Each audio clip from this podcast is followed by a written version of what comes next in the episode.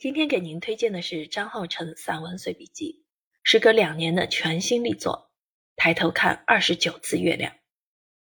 这本书是张浩成的第一部散文随笔，想献给每一个等待月圆的人。我们不只要歌颂满月，也要正视每一次残缺。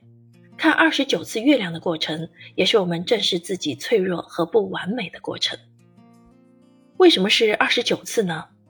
因为你终会等到一次月圆。全书除后记外，总共记录了二十九篇随笔，可以视作二十九个夜晚。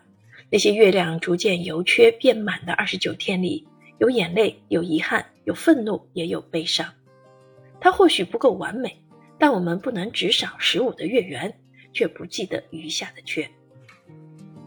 在这本书里，张浩成记录了他近几年的生活状态，他分享身边人的故事，分享自己的生活点滴。他把自己剖开，展露给读者，有他的过往回忆，有他的青春往事，也有他对生活的体悟，对周遭人事物的关怀。张浩成从故乡一起，而后从故乡出走。那个少年成为一名职场打工人，在社会丛林中认识了一起打拼的朋友，见识领悟了爱情这堂课，然后到个人的日常经历的沉淀，最后回归自我。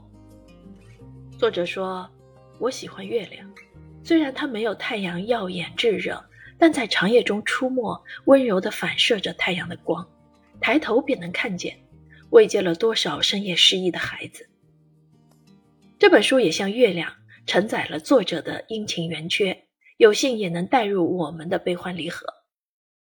我们不会永远困在昨天，当我们抬头看二十九次月亮，希望你的心上。也能升起一轮圆月。